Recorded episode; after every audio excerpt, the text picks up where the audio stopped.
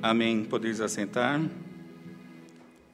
Como foi dito na oração pelo presbítero Charles, pelo, pela graça maravilhosa de Deus, os servos do Senhor estão espalhados. O reverendo Mateus está na primeira de Ceilândia, o presbítero Charles está lá na congregação, o presbítero é, Jefferson, porque o Charles está aqui comigo, só para ver se vocês estão conectados e atentos.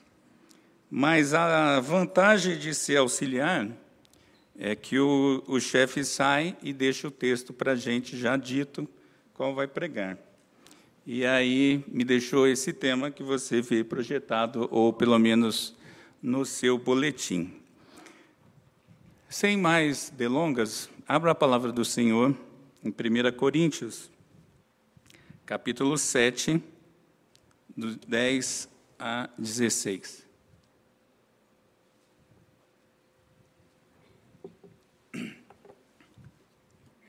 Diz assim a bendita e santa palavra do Senhor.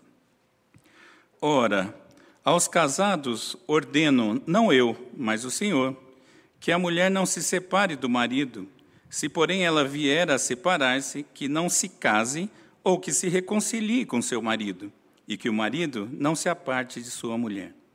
Aos mais digo eu, não o Senhor, se algum irmão tem mulher incrédula, e esta consente em morar com ele, não a abandone. E a mulher que tem marido incrédulo, e este consente em viver com ela, não deixe o marido.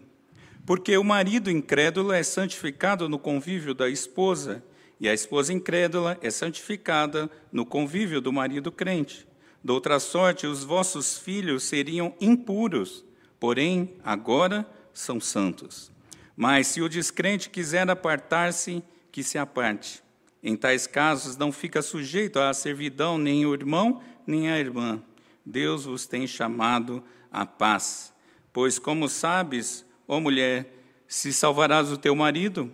Ou como sabes, ó marido, se salvarás tua mulher? Oremos. Pai querido, estamos diante da tua santa palavra.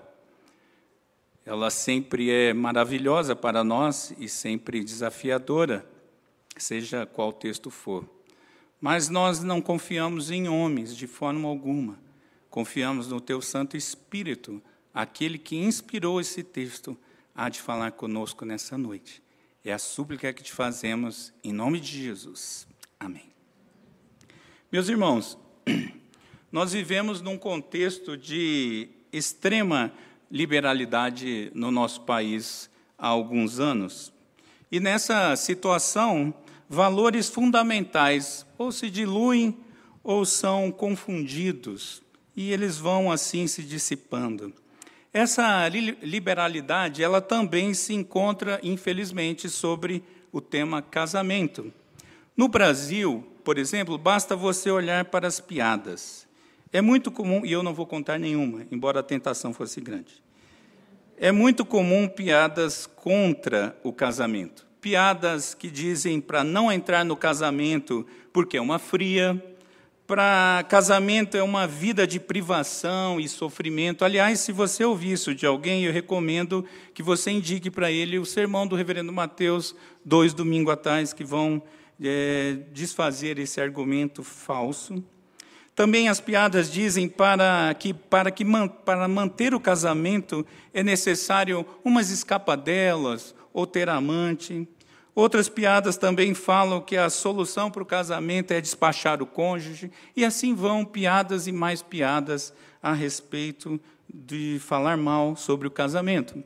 Agora, piada é a ponta do iceberg. A gente sabe, é verdade, que as más conversações corrompem os bons costumes, como diz Paulo nesta mesma carta, capítulo 15, versículo 33, mas o problema é maior ainda.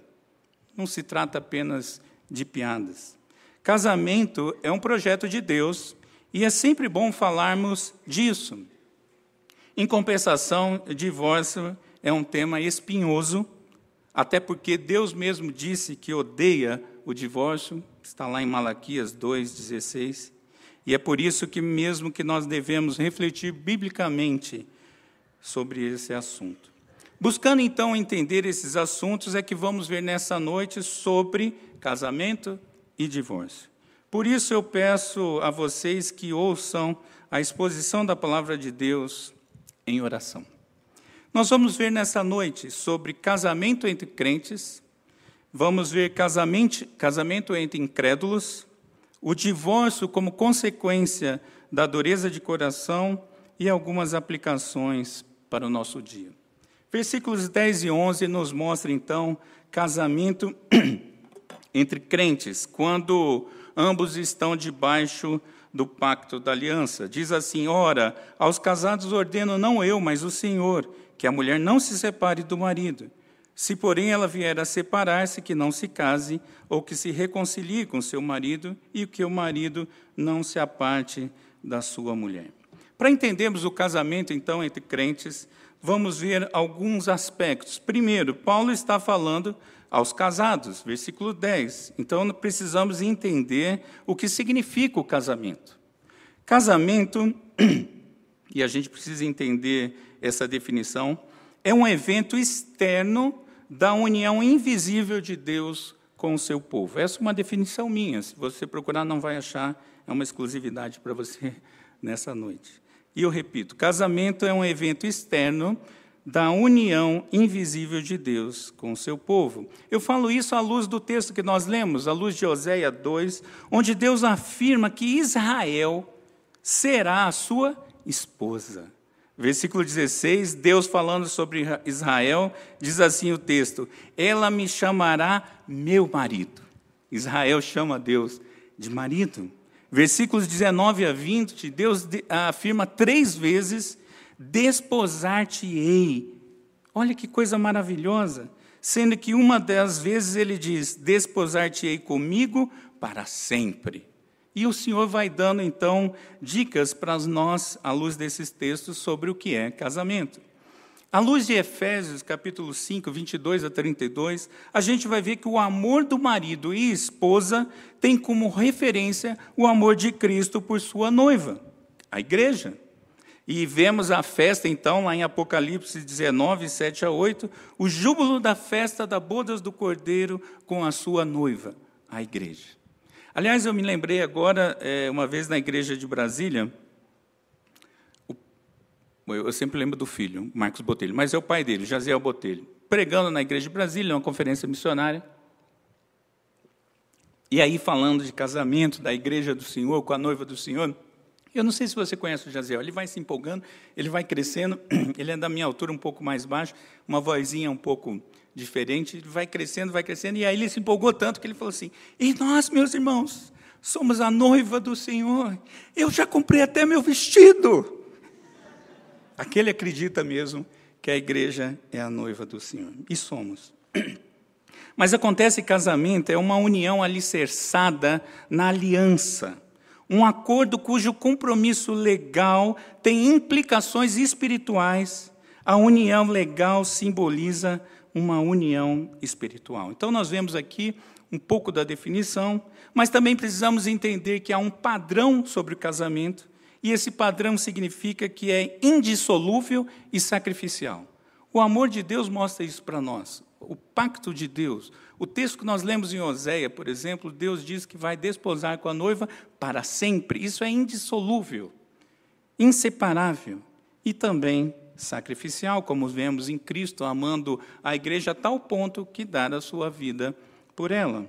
E vemos ainda não só a definição, o padrão, mas a natureza do casamento, que é relacional, um para com o outro e ambos para com Deus. Porque assim, Deus é e faz isso sobre o casamento. Mas isso é uma introdução para a gente entender um pouco mais sobre isso. Segundamente, eu preciso dizer, e nós precisamos entender, a origem da orientação que Paulo dá. Veja, comece, o texto diz que Paulo está falando aos casados, mas ele dá uma orientação que não é dele, mas do Senhor. A orientação vem de Deus. Quando ele fala ordeno, não eu, mas o Senhor, Paulo não está fugindo do seu apostolado, da responsabilidade, o qual ele cita várias vezes nesta mesma carta até aqui, mas ele está lembrando que esse assunto ele, ele foi dado pelo próprio Deus de maneira explícita em outros lugares. Por isso, Paulo não precisa dizer ou acrescentar mais nada além do que foi dito. E qual é, então, a ordem de Deus? Marcos capítulo 10, nós lemos, foi lido aqui nessa noite. Jesus respondendo sobre o assunto, ele lembra, e eu vou citar apenas duas coisas. Homem e mulher, ao se casar, se tornam uma só carne. Isso é uma ilustração muito clara, meus irmãos, que demonstra a impossibilidade de ruptura. Não dá para a carne rasgar e ser a mesma coisa. É uma só carne, é isso que o Senhor diz. E também diz mais que o que Deus uniu não separe o homem, que é um alerta para que para que qualquer tentativa humana externa à vontade de Deus seja frustrada. O homem não pode legislar alterando a lei de Deus. Deus deixou isso muito claro, muito explicitamente, que o, é, que homem não deve é, separar pessoas. Se ele casou, eles continuam casando. E, terceiramente, as orientações propriamente ditas. Veja que eu estou apenas no começo do versículo. Paulo diz: Estou falando aos casados, quem está falando é Deus, e agora, finalmente, então, vem a, oração, a orientação. Qual é a orientação? Não se separe. Essa é a orientação do Senhor para os casados. Nem por iniciativa do homem, nem por iniciativa da mulher, casamento não pode ser desfeito. Agora, Paulo está falando isso para que não haja separação por razões aparentemente válidas. Nós vamos falar um pouquinho mais para frente. Mas naquele contexto, vocês estão vendo isso e viram no, no penúltimo sermão, havia uma busca pelo celibato para ter uma vida mais santa. Então tinha gente ali em Corinto se separando para ser mais santo. E Paulo está falando: olha, a orientação é não se separe. Fiquem juntos, permaneçam assim. Só que o contexto da liberalidade, como dos nossos dias, também era naquele momento. Romanos e gregos se separavam por qualquer motivo. E podia ser pedido tanto por homens quanto por mulheres. Qualquer motivo era é, passível de ser separação. Agora, não estava só assim no contexto gentílico, no contexto judeu também acontecia assim. O homem pedia o divórcio por qualquer razão, com um pequeno detalhe: no meio judeu só os homens podiam pedir, a mulher ficava é, sujeita a isso. Era tão radical e tão absurdo no meio judeu que, por exemplo, diz os estudiosos, que se o judeu estava discutindo com a mulher dele dentro de casa e as, a janela aberta, casas pequenas, né, com a janela aberta tal, passava um outro judeu na porta e visse a briga, isso era vergonha para aquele homem, o que, que ele fazia? Divórcio. Se a mulher queimasse a comida, divórcio. Estava tão bagunçado que os judeus que conheciam a palavra de Deus estavam se separando por qualquer razão. Ainda assim, meus irmãos, se acontecesse, veja, a orientação é muito clara, assim como Paulo falou que não ele, o Senhor, eu também não tenho que gastar muito tempo, porque a orientação do Senhor é muito explícita: não se separe. Porém, caso isso venha a acontecer, e é uma tristeza, caso haja separação, Paulo dá uma orientação para essas pessoas: é para que ambos não se casem mais. Casou-se no Senhor, separou-se, não se casem mais. Primeiro, para que haja a possibilidade da reconciliação. Paulo fala: olha, não se casem, esperem. E é interessante, meus irmãos, que Deus faz uma restauração absolutamente perfeita.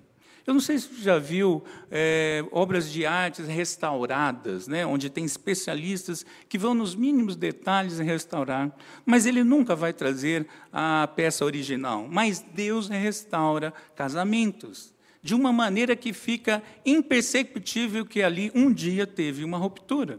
Então, Paulo está falando: olha, se aconteceu, não se, não se casem, permaneçam assim. Agora, por uma segunda razão porque eles não deveriam se casar, novamente, para que não se acrescente um pecado a mais sobre as costas de ambos, que é o pecado do adultério.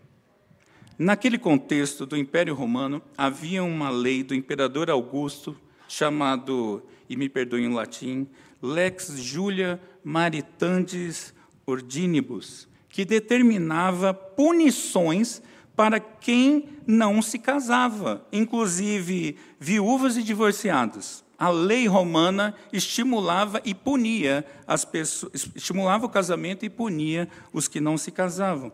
Daí a pressão social é, para que muitos se apressassem em se casar novamente. E aí as pessoas casavam, e, é, separavam e casavam de novo, separavam e casavam de novo. E Paulo está falando: não faça isso.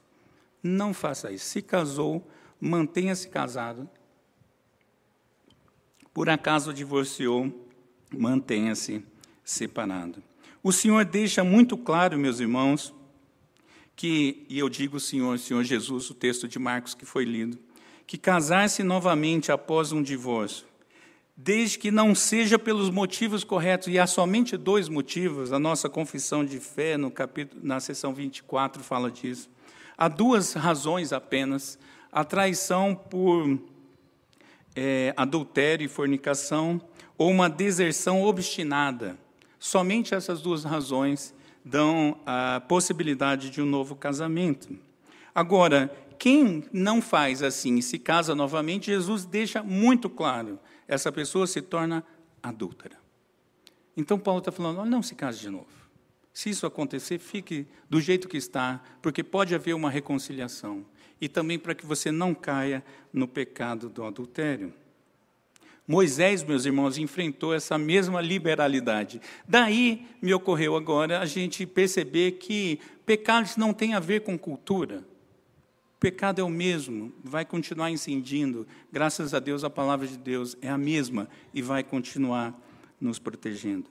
Moisés enfrentou então a liberalidade quando o povo saiu do Egito é, para a terra prometida. Daí vem a instrução de Deuteronômio 24, de 1 a 4. Os judeus, desde aquela época, acostumados com a vida do Egito, estavam separando de suas mulheres, mas aí, e aí tinha um agravante, a mulher ficava a ver navios, não tinha profissão, não tinha sustento, não tinha nada, e começou então um grupo de mulheres nessa condição e trazendo dificuldades no meio do povo de Deus. Então Moisés, por isso que Jesus fala, qual o mandamento? lá no texto de Marcos. Qual o mandamento? E eles não tinham mandamento para responder, porque isso foi um, um apêndice que Moisés deu para dizer o quê? Se você se divorciar, você dá um termo de divórcio para que essa mulher agora tenha liberdade plena de demonstrar para outra pessoa que ela está livre para se casar de novo. Foi um apêndice. O Senhor nunca estabeleceu o divórcio como solução. No Antigo Testamento, o adultério, meus irmãos, era considerado passível de pena capital, ou seja, passível de morte, e morte por apedrejamento. No Novo Testamento, passa-se a considerar então o adúltero uma pessoa morta. Ele não é mais morto fisicamente, mas ele é considerado uma pessoa morta. Daí a parte inocente poder se casar-se de novo. Olha que interessante. Somente a morte separa duas pessoas. Quem tira a vida é o mesmo que dá. Quando o Senhor tira a vida de então de um cônjuge, ele estabelece de novo a possibilidade para novo casamento. E aí vem essa noção então de que uma pessoa adúltera, ela morreu, logo o outro pode se casar. Então a síntese do assunto sobre casamento para crentes é Casamento é um projeto de Deus, dado sobre as condições que Deus mesmo estabeleceu, de forma que os cônjuges não devem se separar. Porém, se infelizmente isso vier a acontecer, que ambos não se casem, para que seja possível a reconciliação e para que não se tornem adúlteros. Segundo lugar, versículos 12 a 16, e aqui nesse contexto a gente verá algumas coisas. Casamento entre incrédulos, quando ambos estão fora do pacto da aliança. Paulo também vai repetir a mesma situação. A regra vem de Deus e vai explicar a regra. Versículo 12, primeira parte. Paulo diz: Digo eu, não o Senhor. Ou traduzindo numa forma mais direta, sobre isso eu mesmo digo. Agora, não se trata, meus irmãos, de uma mera opinião pessoal de Paulo mas sim de uma verdade que ele está apresentando da parte de Deus, justamente por ser apóstolo, mas que ainda não foi encontrada literal e explicitamente em algum outro texto. Então, Paulo agora vai falar de um assunto que não tinha sido abordado pelo Senhor Jesus, nem mesmo no Antigo Testamento. Não há dúvida alguma sobre o apostolado de Paulo, até porque no final deste mesmo capítulo, versículo 40, ele vai dizer que ele tem o Espírito de Deus. Então, é a mesma autoridade que Paulo está falando. A diferença é que o primeiro assunto já há registro registrado nas Escrituras, e no segundo assunto ele está trazendo então uma verdade. Qual a regra para a nova vida? Aqui, meus irmãos, tem um detalhe. Paulo não está falando de casamento misto, porque isso é algo que a palavra de Deus condena e nós vamos ver isso.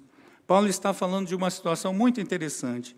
Quando um daqueles que viviam no laço do matrimônio não cristão, ou seja, dois não crentes estão casados, mas de repente um deles se converte, e agora a orientação da vida dos dois não é mais a mesma sendo que um vai passar a viver pelos valores de Deus. Então, Paulo está dizendo: quando há uma mudança no modus operandi, se aplica a toda a extensão da vida da pessoa, inclusive na relação conjugal. O que eu estou querendo dizer é: quando dois ímpios estão casados, ou dois não crentes estão casados, quando um se converte, a palavra de Deus serve para essa pessoa e essa pessoa agora vive segundo a palavra de Deus e essa regra de Deus serve para o casamento mesmo. Não tem separação. Qual a regra? Hoje vai água. Qual a regra? Versículo 12 a 13. Uma regra? Não se separe. A regra é a mesma. Não é porque agora só uma parte é temente a Deus. Paulo deixa isso muito claro. Ele usa até as expressões: não abandone, não deixe, fique como está. A regra é a mesma. Não se separe. Agora, uma parte é do Senhor, um cônjuge é do Senhor, agora, mais do que nunca, não pode haver separação. Ainda que a vida conjugal agora seguisse regras internas diferentes, eles tinham um padrão de vida, sei lá qual, não é? Pense aí num padrão de vida qualquer contrário à palavra de Deus. Agora um deles vai ter que seguir a palavra de Deus. Ainda que isso pudesse até trazer complicações, a orientação da palavra de Deus é: não se separe. Pedro vai falar isso na sua primeira carta, capítulo 3, versículos 1 a 6 depois você lê lá. Olha que interessante o contexto. Naquele momento, para os gregos especialmente, para a mulher havia uma orientação do filósofo Plutarco, que dizia que a mulher deveria adorar aos deuses do seu marido. Agora imagine a situação: dois é, não tementes a Deus, a mulher se separa, agora ela sabe que só, ela só deve vou aceitar. Muito obrigado. Desconta esse tempo do meu sermão.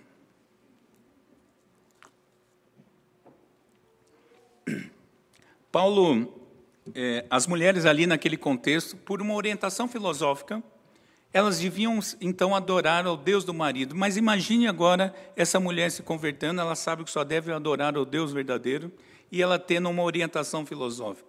Vai ficar difícil? Sim. Os homens também, agora, uma vez convertido, têm uma mulher totalmente liberal, sujeita a uma série de coisas estranhas à palavra de Deus. E Paulo está dizendo o quê? Não se separe. A orientação é a mesma, meus irmãos. Independente da realidade, a parte convertida tem que fazer de tudo para a manutenção do casamento. E essa parte convertida não pode ser ela que vai buscar o divórcio. Olha que coisa. Dois não crentes, um se converte, agora o casamento passa a ser do Senhor. E aqui, meus irmãos, eu preciso fazer um parêntese. Esse contexto aponta também para uma outra orientação bíblica. No Antigo Testamento, Deus fala muitas vezes que o povo dele não podia se relacionar com gentios. Quem são os gentios? Os que não creem no Senhor. E aí, Paulo vai falar sobre isso um pouquinho no versículo 39, quando ele está falando sobre casar de novo. Ele diz o seguinte: casar novamente no Senhor. O que eu estou querendo apontar aqui é que não existe a possibilidade de casamento misto, não para o Senhor. Esse assunto é tão importante e estava tão presente na vida dos coríntios que na segunda carta, capítulo 6, versículo 14, vem o famoso texto que diz para não se unir em julgo desigual. Esse é um assunto que estava lá. Paulo estava falando isso. Teve que tratar isso com muita frequência. Agora, não é de casamento misto que aqui está sendo dito. Esse texto está sendo para pessoas que não eram crentes, as duas, uma se converte, ok? Porém, olha que interessante, para os crentes não tem essa explicação. Mas Deus não só deixa uma palavra, como deixa um plus a mais agregado. Coisas de marketing, né? Um plus a mais agregado. Olha que coisa, olha comigo para o texto. Diz que quando um é convertido, nós sabemos que o convertido é alguém santificado ou separado por Deus para fazer parte da família de Deus. Nós lemos aqui o conceito de adoção. É isso, Deus, por sua vontade, tirou alguém da morte para trazer para a sua família. Então, nesse casamento, temos agora alguém que é convertido, e aí Deus promete, ou diz, na verdade, duas bênçãos sobre essa pessoa, sobre essa família. Primeiro, o Senhor diz: permaneça casado, por quê? Porque esse casamento agora vai atingir o outro cônjuge. A partir do relacionamento mantido com a parte crédula, Deus vai abençoar o incrédulo. Ou seja, aquele que crê passa a influenciar aquele que não crê no Senhor. Ou ainda, invertendo, aquele que não crer no Senhor passa a ter contato com a santidade de Deus. Nós podemos dizer que o cônjuge incrédulo, incrédulo está em santificação, em santificação. Participando em certa medida da santidade do cônjuge que se converteu. Ou seja, o que não pode dizer, nós não estamos dizendo aqui que o incrédulo agora tem um relacionamento pessoal e particular com Cristo. Não é isso. Para ficar um pouco mais claro, vamos pensar ao contrário. O ímpio pode ou não pode influenciar o crente? O crente não deixou de ser crente, mas pode ser influenciado. É a mesma noção aqui. Deus está falando: olha, agora na sua casa você vai influenciar, vai santificar o seu parceiro. A sociedade, meus irmãos, para você ver como isso é sério e importante, a nossa sociedade só é o que é por causa dos crentes. Porque Deus abençoa os outros pela sobra, pelo reflexo. É como as migalhas da mesa que caem e abençoam pessoas, é o que a gente chama de graça comum. Mas o fato, então, é que a, sociedade é santificada pelos crentes, o sol nasce para justos e para injustos. Eu estou trazendo esse texto para a gente pensar sobre isso. Esse crente, ou esse cônjuge não crente, é como se ele tivesse num dia de chuva e pegasse carona no guarda-chuva do outro. Vamos supor, apenas para ilustrar, que a mulher se converteu e o marido não. Ele está debaixo do guarda-chuva da mulher, que é a bênção de Deus. Calvino disse: Pois a piedade de um faz mais para santificar o casamento do que a impiedade do outro para torná-lo impuro. Veja, a pessoa se converteu, agora ela é instrumento de Deus para impactar na vida do seu cônjuge. Mas não para aí. O cônjuge está em santificação, está sob influência, mas tem os filhos. O Senhor diz ali, Paulo dizendo, que a bênção de Deus alcança diretamente os filhos do casal por causa da parte crente. Olha que fantástico. Os filhos, meus irmãos, são chamados de santos. É diferente do cônjuge. O cônjuge está em santificação. Os filhos já são santos. Os filhos, por sua condição pessoal, pequeno ou não, eles não têm nada que é, tenha valor diante de Deus. O fato é que eles continuariam impuros por si só. Mas, na presença do pai ou mãe é, crente, Deus santifica plenamente os filhos. Por conta da fé de um dos pais, é que agora os filhos são considerados puros, ou, em outras palavras, santos, ou seja, incluídos nos propósitos de Deus. A fé de um dos pais triunfa sobre a falta de fé dos filhos. A herança ou a geração futura é abençoada a partir da ação de Deus na vida de um dos pais. Ou seja, agora os filhos gozam de um relacionamento pactual direto com Deus. O cônjuge não convertido, não, não tem um relacionamento direto com Deus. Mas os filhos, sim. Deus fez um pacto com seu povo, que se estende ao longo de gerações. Gênesis 17, 7. O pacto de Deus é para o seu povo e suas gerações. E Paulo fala isso de um jeito um pouco diferente, Romanos 11, 16. Se for santa raiz, os ramos também o serão. Filho de crente, crentinho é. Simples assim. É assim que o Senhor diz. E essa é uma das bases para o pedobatismo, ou batismo infantil. Os filhos dos crentes são contados como santos, por isso devem ser marcados com o sinal da aliança. Veja, Paulo está dizendo, uma, o, o cônjuge que não se converteu, ele é impactado, ele fica sendo impactado pela graça de Deus, mas não é santo. Os filhos, diz o texto explicitamente, são santos. Resumindo então esse bloco, do casamento onde um se converte. Quando um casamento entre incrédulos, quando uma das partes é convertida, essa há de fazer tudo para manter o casamento, tanto por fidelidade a Deus, quanto para ser instrumento de bênçãos de Deus sobre o cônjuge e para os filhos. Que coisa fantástica! Que coisa fantástica! Terceiro, e aí vem uma parte mais difícil, versículos 15 e 16. O divórcio como consequência da dureza de coração. Pode acontecer que a parte, e veja, ainda estamos dentro do casamento onde um se converteu, porque para o casamento de crentes esse assunto não se aplica, não é possível se separar, ok? Mas pode ser que uma das, a parte incrédula não queira mais manter o casamento. Tipo, o cara era um fanfarrão, se converteu.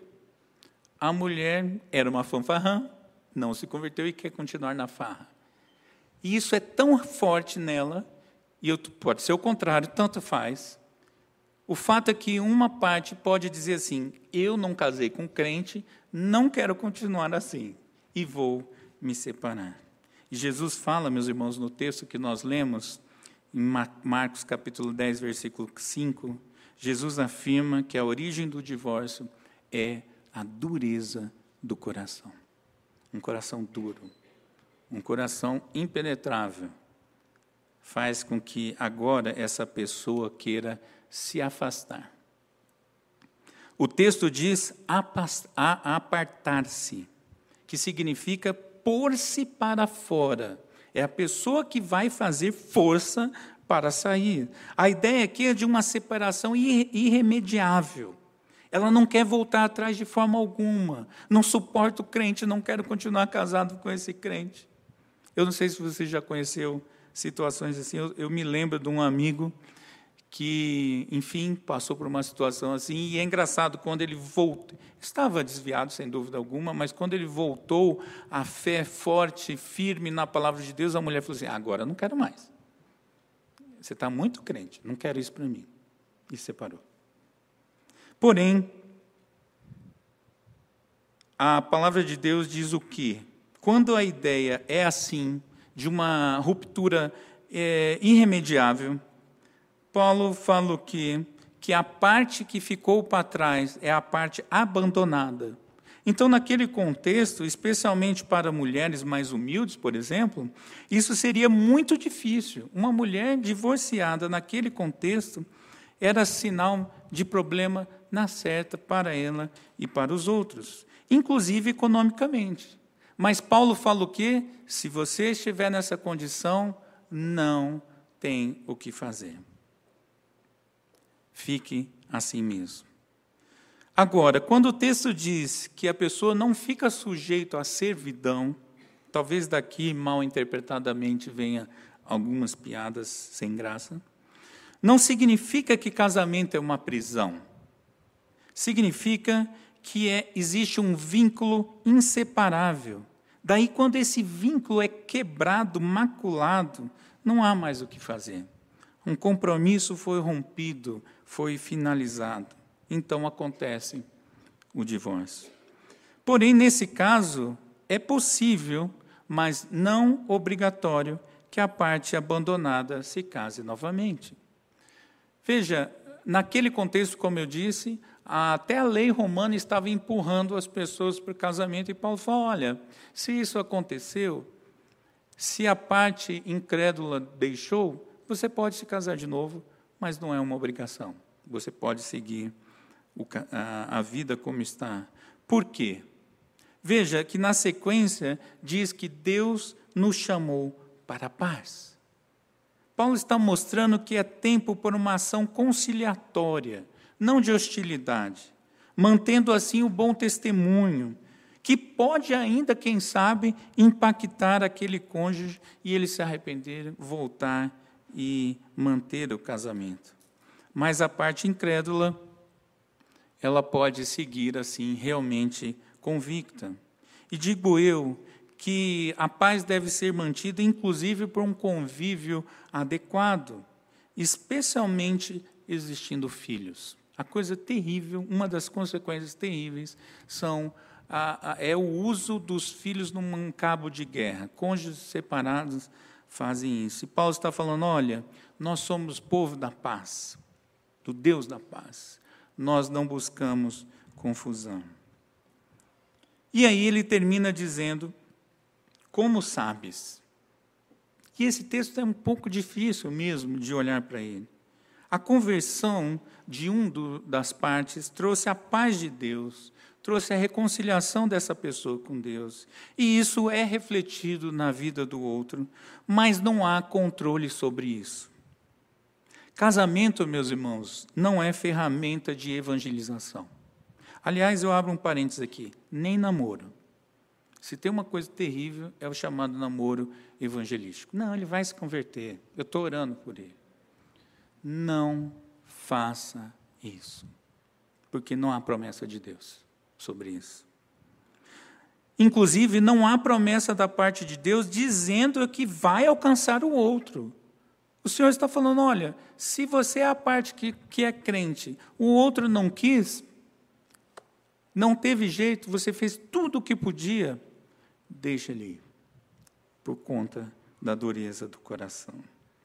E aí, sintetizando então esse último, esse terceiro bloco, num casamento de incrédulos, onde um foi alcançado pelo Senhor, há sempre que se buscar a continuidade do casamento. Porém, se esse foi rompido por deliberada e irrefutável vontade da parte incrédula, a pessoa fica livre para se casar novamente, mas não obrigatoriamente, caso queira. Pois bem, texto curto, palavras um tanto quanto difíceis. A questão é como isso se aplica hoje. E eu tenho três perguntas para fazer e responder. A quem se aplica esse sermão? Primeiro, aos cristãos solteiros, que precisam entender a razão de ser, as regras e as implicações do casamento dado por Deus. Aliás, assista de novo o sermão do reverendo Mateus de dois domingos atrás. É fantástico para os solteiros. Você não é obrigado a casar. Mas, se casar, precisa entender como Deus quer. Aos casais cristãos também para que busquem solidificar cada vez mais o casamento na presença do Senhor, de forma a não sofrer o mal do divórcio. Esse sermão é para o seu casamento, meu irmão e minha irmã. Você que está casado, firme-se no Senhor. E eu vou te dizer por quê. As estatísticas atuais dizem que o índice de divórcio entre crentes é exatamente o mesmo do índice de divórcio entre não crentes. Qual a diferença que nossos casamentos estão fazendo na sua sociedade? Qual a diferença de ser crente?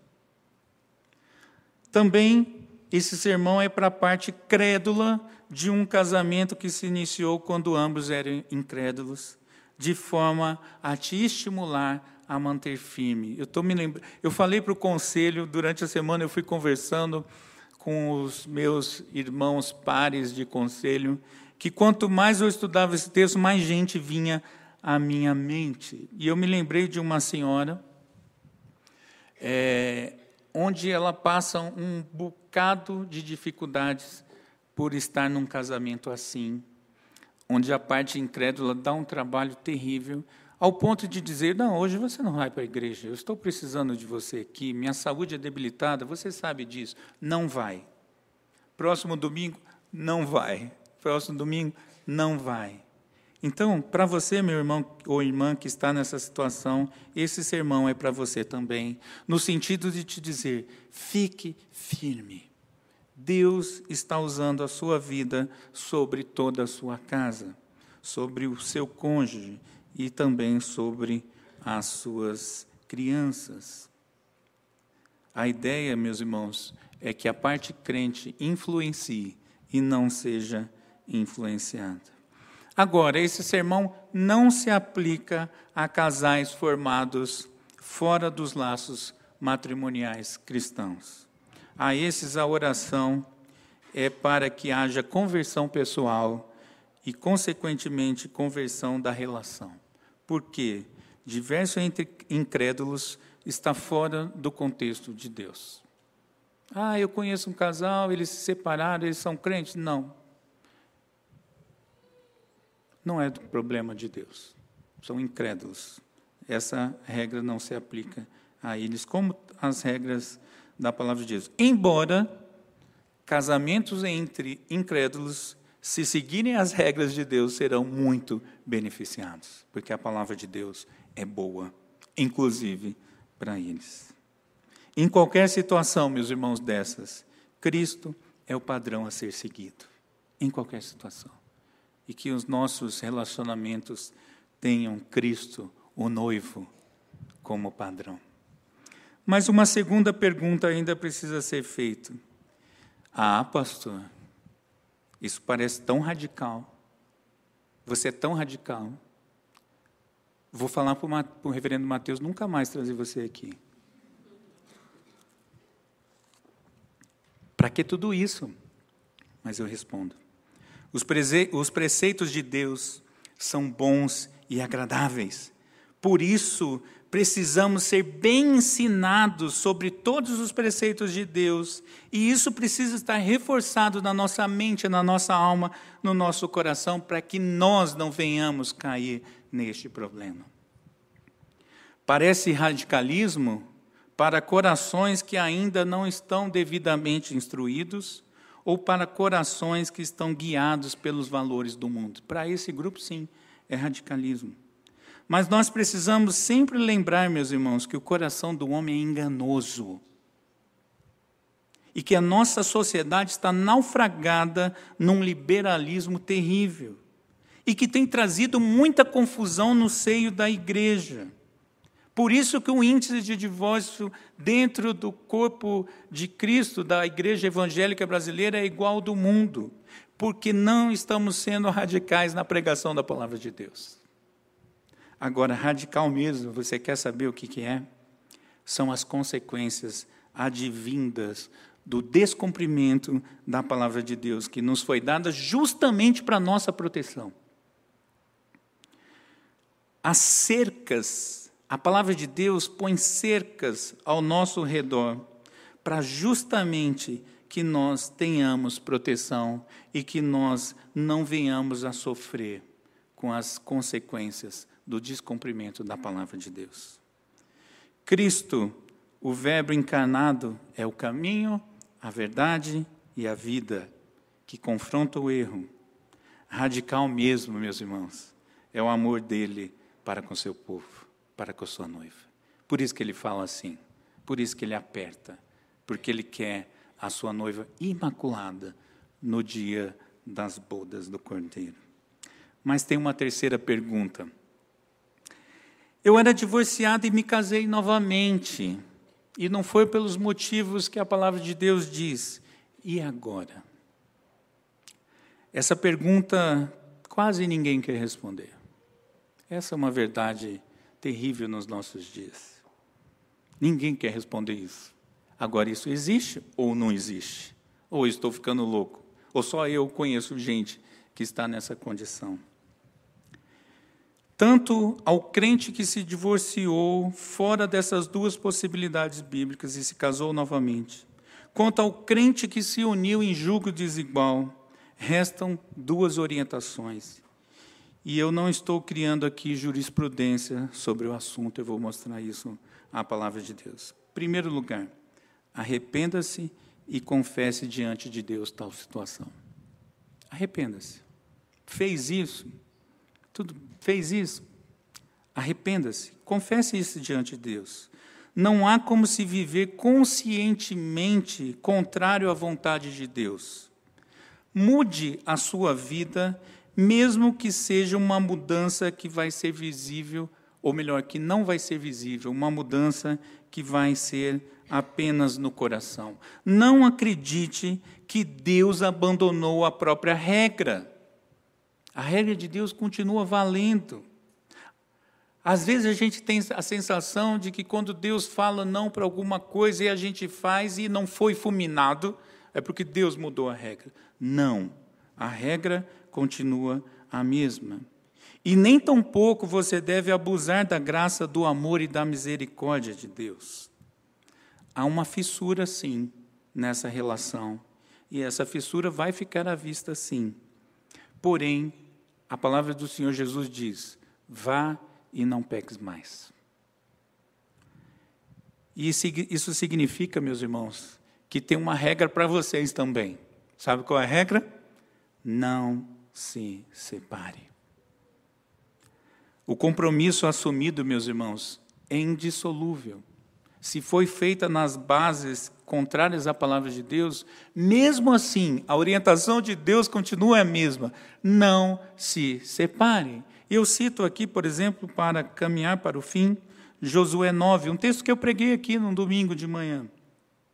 Deus havia determinado, versículo 1, explicitamente, que o povo não podia se associar com seis povos. Depois você lê lá é, Josué 9.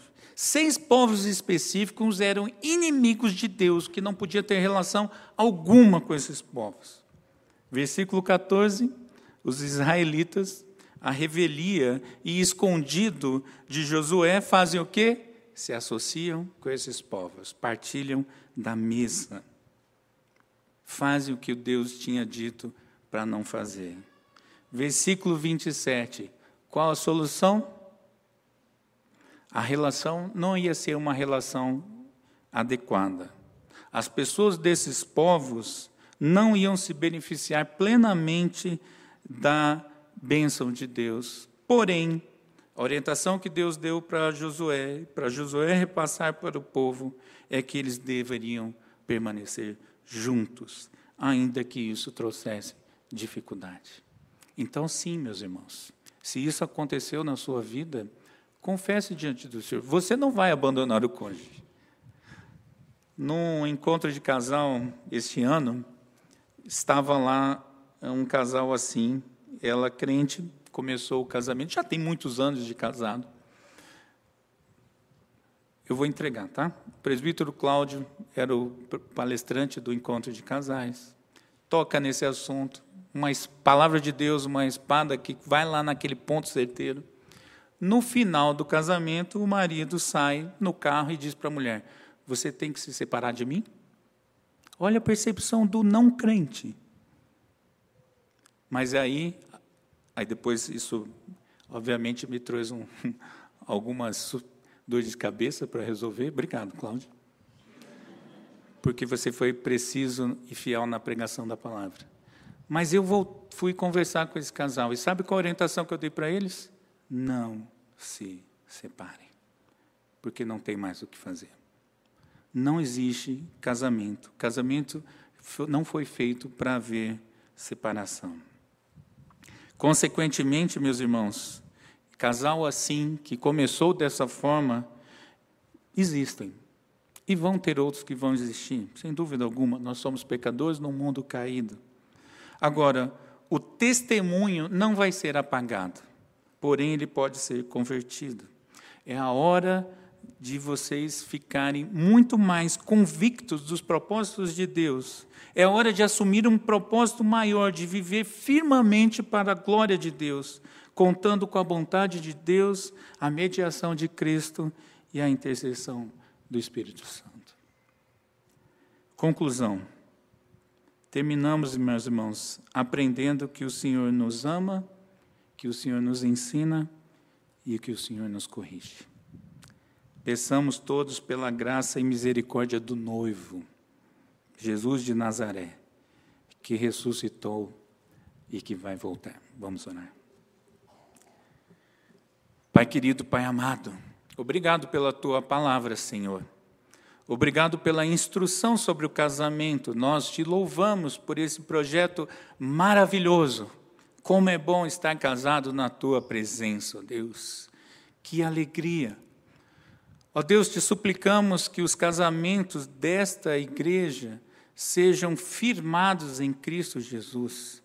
Aos solteiros, aos noivos, que haja instrução da tua parte para que os casamentos que vierem a acontecer sejam alicerçados na rocha eterna, Jesus, o nosso Senhor. Aos casamentos existentes, que o Senhor os preserve.